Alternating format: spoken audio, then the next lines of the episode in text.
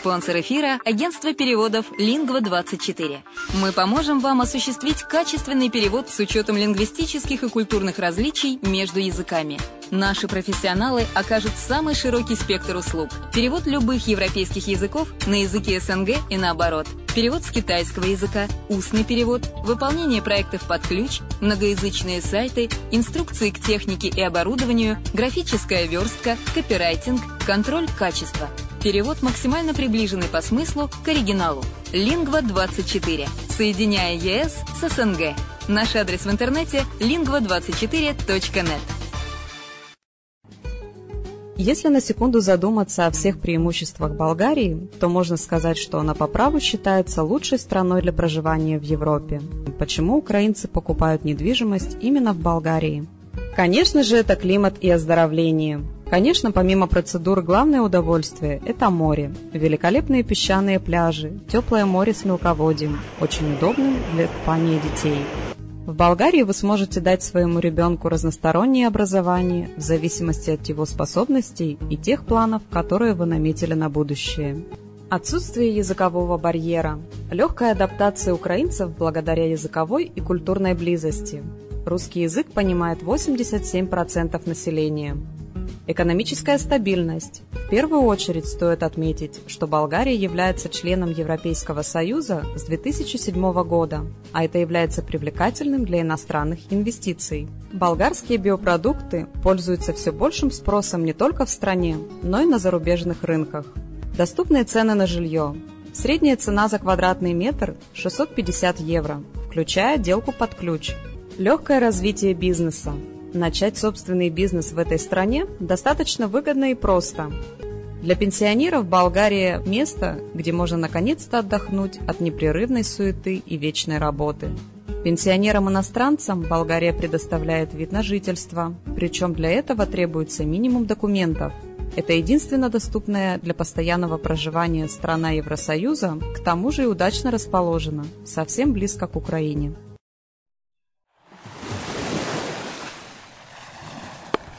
Более подробная информация о покупке квартиры в Болгарии представлена в виде фильмов на канале Redline TV на сайте redline.xyz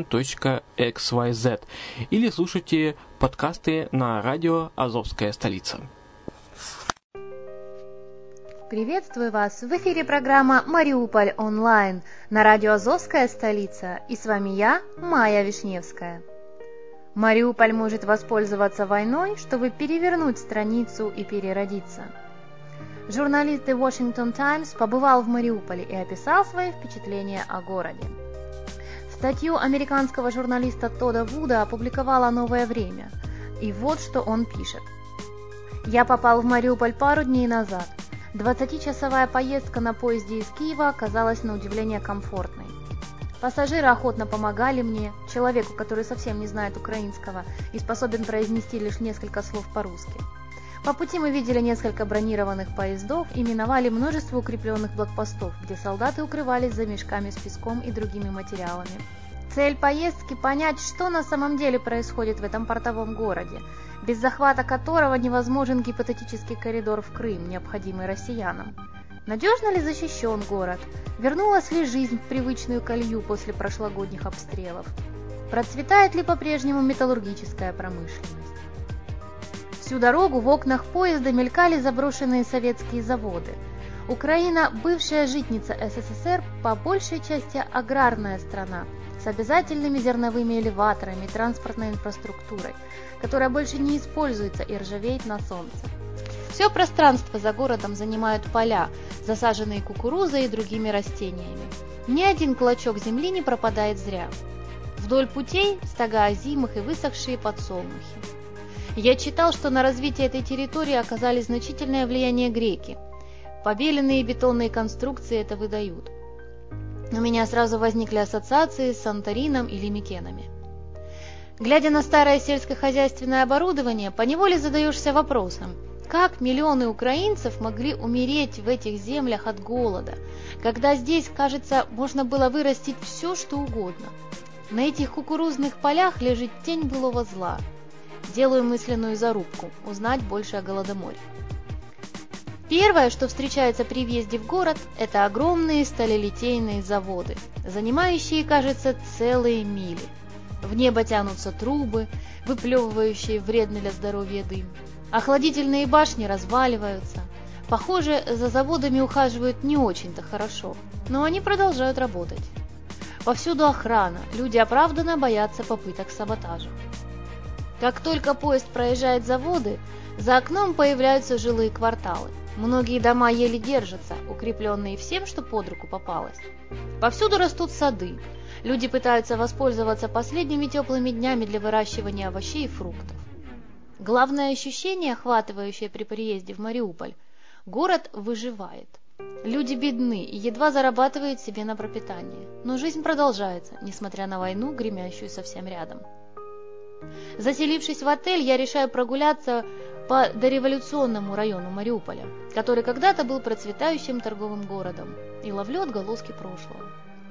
Здесь есть искусно построенные дома с удивительной архитектурой, инкрустированные ворота, двери и арки. Видно, что их владельцы были богаты. Когда-то, давным-давно. Район окутан легким флером XIX века и начала XX века, до прихода СССР. От многих зданий осталась только оболочка, фасады и больше ничего, но архитектура все равно впечатляет. Эти здания хотят говорить. Они хотят рассказать о своем былом величии, но не могут. Остается лишь воскресить их прошлое воображение. Спускаюсь к воде, разумеется, загрязненной выхлопами сталелитейных заводов. Вода кажется мертвой, темной, безжизненной. Жители загорают на пляже, пока есть возможность. Я поднимаюсь обратно на холм, к центру города и своему отелю. Советская административная часть города выглядит весьма функциональной, но души в ней нет. Я не задерживаюсь там. Вскоре набредаю на парк в центре города. Там проходит свадьба, и я останавливаюсь, чтобы понаблюдать. Люди счастливы, дети играют в фонтане, пары целуются под сенью деревьев, старики, столпившиеся вокруг длинного стола, играют в шахматы. Больше всего Мариуполь нуждается в мире и еще в видении будущего. Если вернуть старой части города ее былое величие, он может стать настоящим магнитом для туристов. Расположение на берегу Азовского моря – тоже естественное преимущество, если, конечно, сперва почистить береговую линию. Многие города воспользовались военными разрушениями, чтобы начать все заново, чтобы переродиться – так поступили Бейрут, Новый Орлеан, Сеул и Барселона. Кошмар войны, уничтожающий все вокруг, дает шанс перевернуть страницу, начать все с чистого листа. При условии правильного руководства и, конечно, мира. Ведь Мариуполь тоже может воспользоваться этой возможностью и однажды, через десятки лет, снова стать великим. По материалам 0629 Нам тоже всем хочется, видеть красивое будущее Мариуполя. Посмотрим, надеемся и ждем. А с вами была Майя Вишневская на радио «Азовская столица». Услышимся!